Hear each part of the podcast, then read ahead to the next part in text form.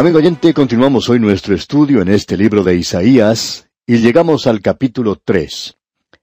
En este capítulo se le da énfasis a la profecía en cuanto a lo que provocó la caída de Israel en esa época, es decir, en el tiempo de Isaías y hasta el fin de las edades.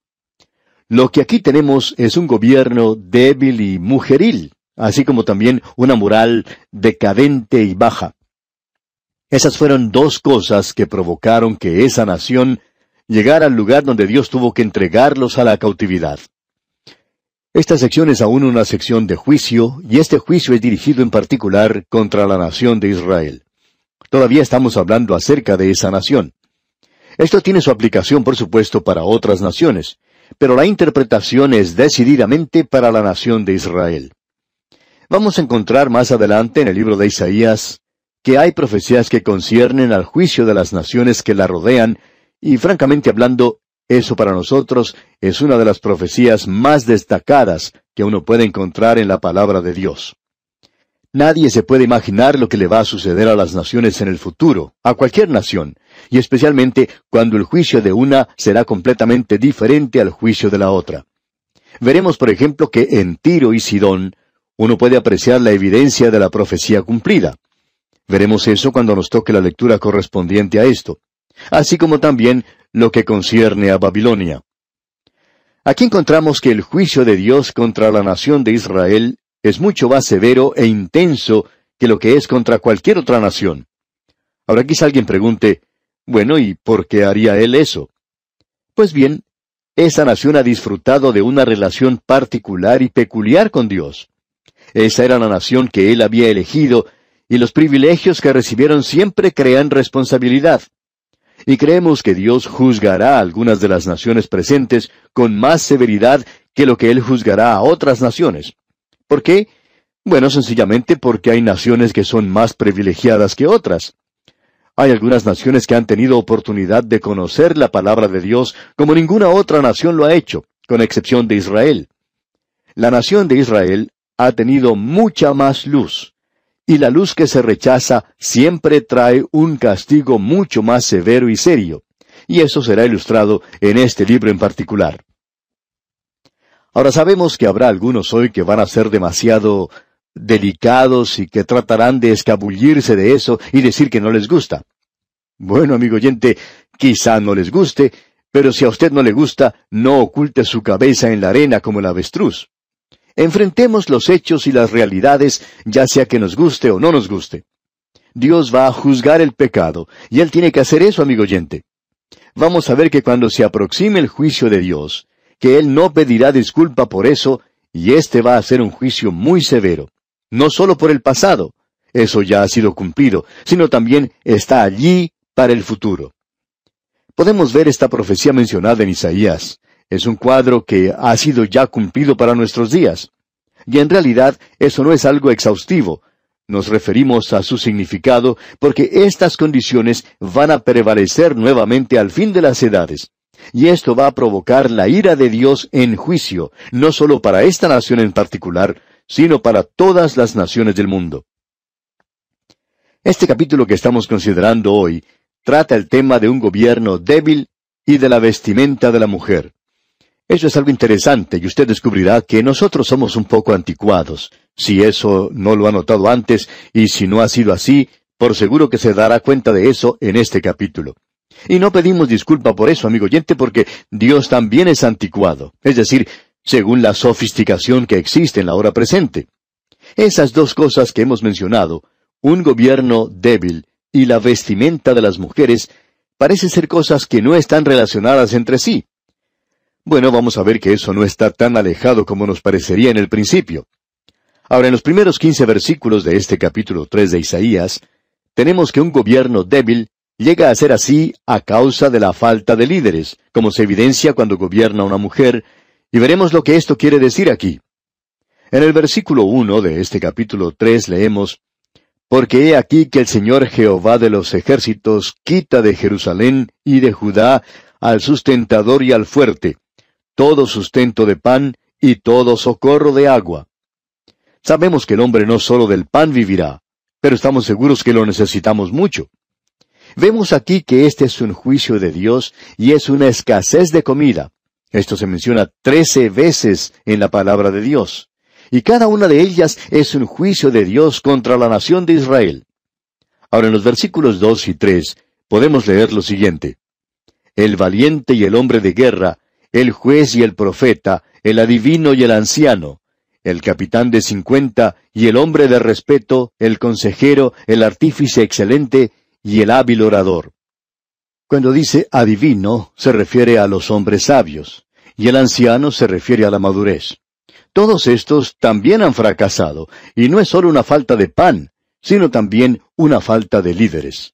Faltaban aquí hombres calificados para ocupar altas posiciones, y esto también es un juicio de parte de Dios. Y nos preguntamos si no podríamos hablar de esto en la actualidad. ¿Ha notado usted que no existen grandes hombres en el presente?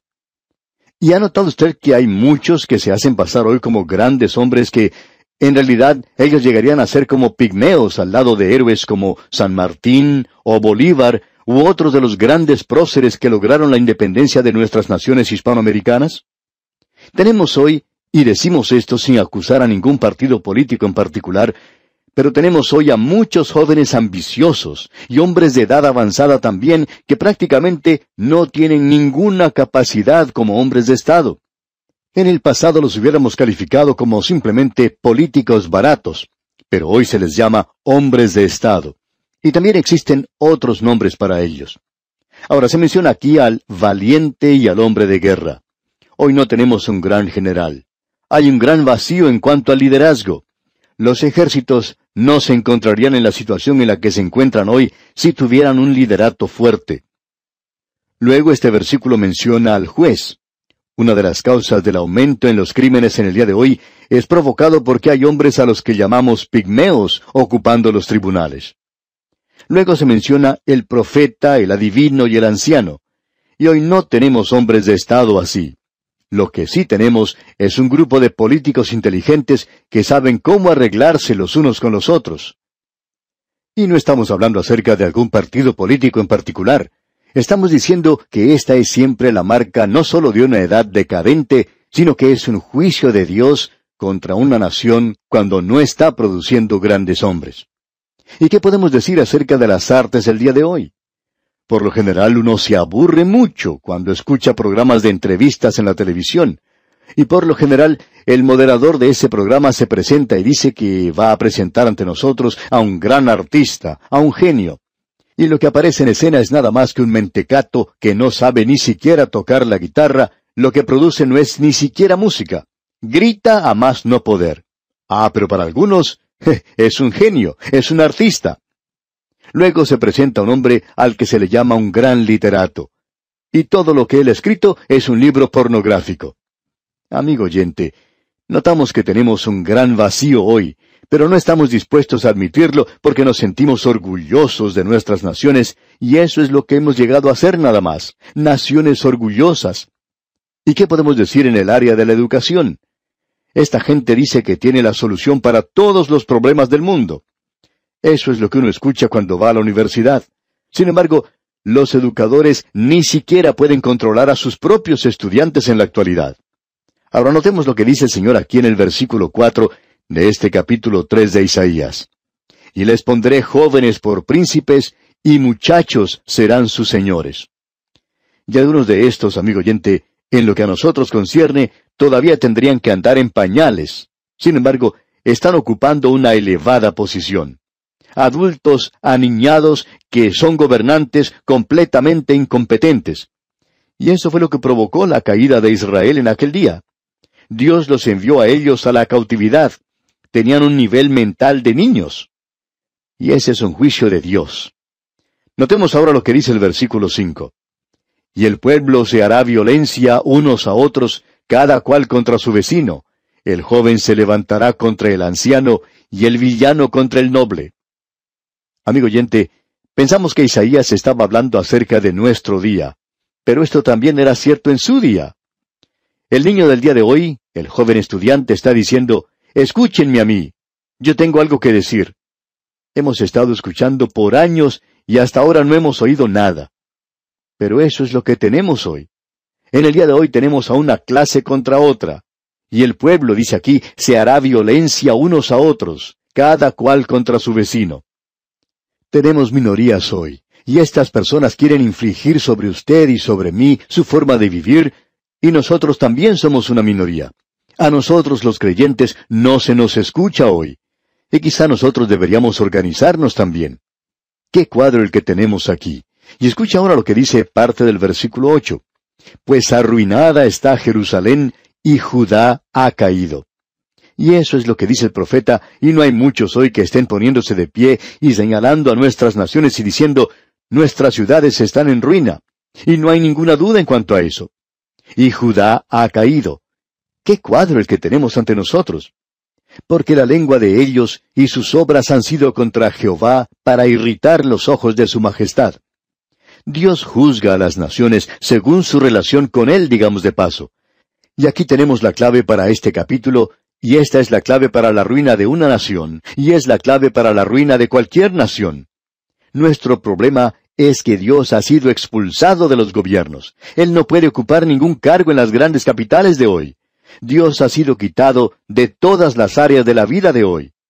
Un grupo pequeño de hombres, insignificantes en realidad, creen que pueden gobernar al mundo de la actualidad. ¿Cuánto necesitamos nosotros humillarnos hoy, amigo oyente? Y creemos que eso es lo que nos conviene a todos. Sin embargo, aun cuando eso ocurre, nosotros no despertamos de nuestro sueño. Seguimos andando como si nada ha pasado, y nos estamos dirigiendo rápidamente hacia el abismo. Notemos ahora lo que dice aquí el versículo nueve de este capítulo tres de Isaías. La apariencia de sus rostros testifica contra ellos, porque como Sodoma publican su pecado, no lo disimulan. Ay del alma de ellos, porque amontonaron mal para sí. El cuadro que tenemos aquí es el del pecado cometido públicamente. Lo que se acostumbraba a hacer a escondidas ahora se hace en público. Y hay muchas personas que dicen, ah, pero nosotros somos honrados. Bueno, amigo oyente, nosotros no somos honrados. Todavía somos los mismos hipócritas como lo eran nuestros antepasados. Somos tal cual ellos eran. Ocultamos el pecado, pero somos hipócritas, porque ahora se está cometiendo en público y se está tratando de decir que es bueno, porque eso es exactamente lo que se nos dice aquí en el versículo 10. Escuche usted. Decida al justo que le irá bien, porque comerá de los frutos de sus manos. Ahora Dios promete librar a su pueblo. Él prometió librar a Israel. Así ha sido. Él los ha guardado a ellos como nación. Dios ha prometido que Él librará a su pueblo en cualquier ocasión. El versículo once dice, Ay del impío, mal le irá, porque según las obras de sus manos le será pagado. Dios está diciendo aquí, todo lo que el hombre sembrare, eso también segará. Y en el versículo doce leemos, Los opresores de mi pueblo son muchachos, y mujeres se enseñorearon de él. Pueblo mío, los que te guían te engañan y tuercen el curso de tus caminos. ¿Cuál es la causa de los grandes problemas de hoy? Bueno, eso ha tenido que ver con la delincuencia juvenil. En las universidades el elemento criminal hoy son los mismos jóvenes. Todo lo que uno tiene que hacer es ver el periódico. Los opresores de mi pueblo son muchachos y mujeres se enseñorearon de él. No creemos que a las mujeres del movimiento de liberación femenina les hubiera gustado mucho este profeta Isaías. Y de paso digamos que tampoco gustarán mucho de nosotros después de esto. Pero dice aquí, pueblo mío, los que guían te engañan y tuercen el curso de tus caminos. Las mujeres se enseñorean de ellos. Los hombres son afeminados y no estamos muy seguros qué es, pero quizás sea algo de ambos. Pero en lo que a mí se refiere, el movimiento de liberación femenina es una señal de una edad en decadencia. Cuando las mujeres quieren hacer como los hombres, eso no es bueno, amigo oyente, ya que no se trata de que las mujeres ocupen un lugar más elevado, sino que ellas están rebajando a ocupar el lugar de los hombres. Hay alguien que nos dice, ¿ustedes todavía creen en un estándar doble? Amigo oyente, no lo tenemos. Estamos en decadencia porque no se encuentra en el corazón del hombre el hacer lo correcto o el hacer el bien. La mujer ha recibido cierta cantidad de ternura, y cuando ella llega a ser tan hastiada y brutal como el hombre, en realidad puede llegar a ser peor de lo que él es. Entonces su nación comienza a decaer. Eso fue lo que ocurrió en la época de Israel, y puede ocurrir con cualquier otra nación, y eso es lo que ha sucedido con otras naciones. Todo lo que uno tiene que hacer es ir a ver las ruinas de Roma y Pompeya y poder apreciar lo que provocó que ellos desaparecieran, lo que los quitó a ellos de esa escena terrenal. La nación que gobernó al mundo desapareció. Y eso no fue porque alguien de afuera los atacara, sino que cayeron de adentro mismo. Dentro de poco vamos a ver lo que dice en cuanto a la vestimenta de las mujeres. Pero ahora quisiéramos que usted nos escuche y vea lo que el Señor tiene que decir cuando habla a su pueblo. Leamos los versículos 13 y 14 de este capítulo 3 de Isaías. Jehová está en pie para litigar y está para juzgar a los pueblos. Jehová vendrá a juicio contra los ancianos de su pueblo y contra sus príncipes, porque vosotros habéis devorado la viña, y el despojo del pobre está en vuestras casas. Dios aquí está acusando a los ancianos. El problema del presente en realidad no es un problema juvenil, sino que es un problema de los adultos. Es en realidad el problema de los ancianos de cierta manera, aun cuando la mayoría de ellos ya está alejada de los sucesos de cada día. Y luego, en aquel día, había unos pocos que estaban tratando de enriquecerse y gobernar a todos los demás. Y el despojo del pobre está en vuestras casas. Uno de los grandes problemas de las naciones industrializadas es el capitalismo sin Dios, así como también los trabajadores sin Dios. En realidad, el verdadero problema es que todos estamos apartados de Dios. Y aquí se nos dice que Dios está de pie y está listo para litigar, y Él también está listo para juzgar. Y Él va a permitir que esta gente, como permitió a su propio pueblo, nos va a permitir que nosotros tomemos nuestra propia determinación. Podemos dirigirnos en cualquier dirección, pero Él también va a hacer una cosa o la otra, es decir, Él va a litigar o va a juzgar. Llegamos ahora al versículo 16. Y aquí se nos habla de la vestimenta de las mujeres. Y vamos a tratar con esto con mucho cuidado, y esperamos que usted, amigo oyente, esté prestando atención a lo que aquí se dice. Leamos este versículo 16 del capítulo 3 de Isaías. Asimismo dice Jehová, por cuanto las hijas de Sión se ensoberbecen y andan con cuello erguido y con ojos desvergonzados, cuando andan van danzando y haciendo son con los pies. ¿Qué cuadro el que se nos presenta aquí en cuanto a las mujeres? Y el problema está, por supuesto, en el corazón. El apóstol Pedro dice en su primera epístola capítulo tres versículo uno, Asimismo vosotras mujeres, estad sujetas a vuestros maridos, para que también los que no creen a la palabra sean ganados sin palabra por la conducta de sus esposas. La esposa ha tratado de ganar a su marido, pero descubre que no lo puede hacer. Ahora ella no debe soportar ningún abuso de su parte. El versículo dos de la primera carta del apóstol Pedro, capítulo tres, dice, considerando vuestra conducta casta y respetuosa. Y esto no quiere decir que ella tiene que tolerar cualquier abuso de su parte. Se refiere a la vida que usted está viviendo ante él. Y el versículo tres continúa, Vuestro atavío no sea el externo de peinados ostentosos, de adornos de oro o de vestidos lujosos. Si para lograr que su esposo se quede junto a usted, usted tiene que recurrir al sexo, entonces usted no lo va a mantener cerca suyo por mucho tiempo, amiga oyente. Porque llegará el día cuando él ya no va a estar interesado en eso, y por seguro que entonces lo perderá. Ahora hay tres cursos que mantienen vivo a un matrimonio. Atención, jóvenes matrimonios. Escuchen. Es un curso triple que no se separa muy fácilmente. Por supuesto que tenemos lo físico, y esto debe ser algo recíproco. También existe lo que es mental los mismos intereses, psicológico y lo espiritual. Y si solo lo físico existe, entonces esto es separado, amigo oyente. Ya no existe más. Eso es lo que Pedro nos está diciendo. Tiene que ser la esposa misma y no las ropas que ella pueda usar. Es decir, que la mujer no debería ser simplemente un maniquí. Ellas, dice aquí en el versículo 16 de este capítulo 3 de Isaías que estamos estudiando, dice, cuando andan, van danzando y haciendo son con los pies. Y el versículo 17 continúa, Por tanto, el Señor raerá la cabeza de las hijas de Sión, y Jehová descubrirá sus vergüenzas. ¿Sabía usted, amigo oyente, que existe una epidemia de SIDA, el síndrome de inmunodeficiencia adquirido en muchas partes hoy? Amigo oyente, esas muchachas que parecen tan deliciosas cuando uno las observa, Son como serpientes. Hay muchos hombres que están descubriendo esto con mucho perjuicio para su físico. Luego en los versículos 18 al 23 de este capítulo 3 de Isaías dice, Aquel día quitará el Señor el atavío del calzado, las redecillas, las lunetas, los collares, los pendientes y los braceletes, las cofias, los atavíos de las piernas, los partidores del pelo, los pomitos de olor y los zarcillos, los anillos y los joyeles de las narices, las ropas de gala, los mantoncillos, los velos, las bolsas, los espejos, el lino fino, las gasas y los tocados. Y luego leemos en el versículo 24, y en lugar de los perfumes aromáticos vendrá hediondez, y cuerda en lugar de cinturón, y cabeza rapada en lugar de la compostura del cabello, en lugar de ropa de gala, ceñimiento de silicio, y quemadura en vez de hermosura. Amigo oyente, en el día de hoy, como en aquel día, la vestimenta de la mujer es el barómetro de cualquier civilización. Y cuando la vestimenta de la mujer es modesta, recatada, nos dice algo acerca de su nación. Y la vestimenta de la mujer de hoy es inmodesta.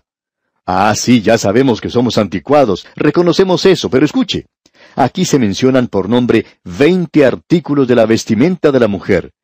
No hay nada malo si una mujer se viste a la moda.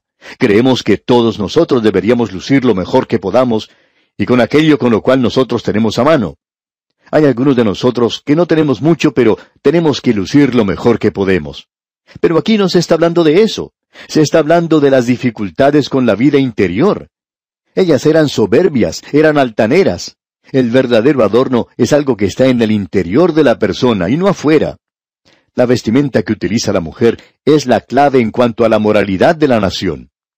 Y el versículo 25 dice, Tus varones caerán a espada y tu fuerza en la guerra. ¿Y cuántos hombres no han muerto en las guerras, amigo oyente? Hoy unos se acusan a otros, a este partido o a aquel partido político. Sin embargo, son los pecados de todos como nación. Y luego en el versículo 26 leemos, Sus puertas se entristecerán y enlutarán, y ella, desamparada, se sentará en tierra. Amigo oyente, las bombas están aún por caer sobre nuestras naciones y llegarán a caer. Ah, hoy nosotros nos sentimos muy cómodos y estamos muy comprometidos en el mundo. Sin embargo, llegarán, amigo oyente. En cierta época existía una moneda romana que mostraba a una mujer llorando, y la inscripción decía Judá captiva, y se refería a cuando ella había ido a la cautividad. Qué cuadro ese de una nación, amigo oyente.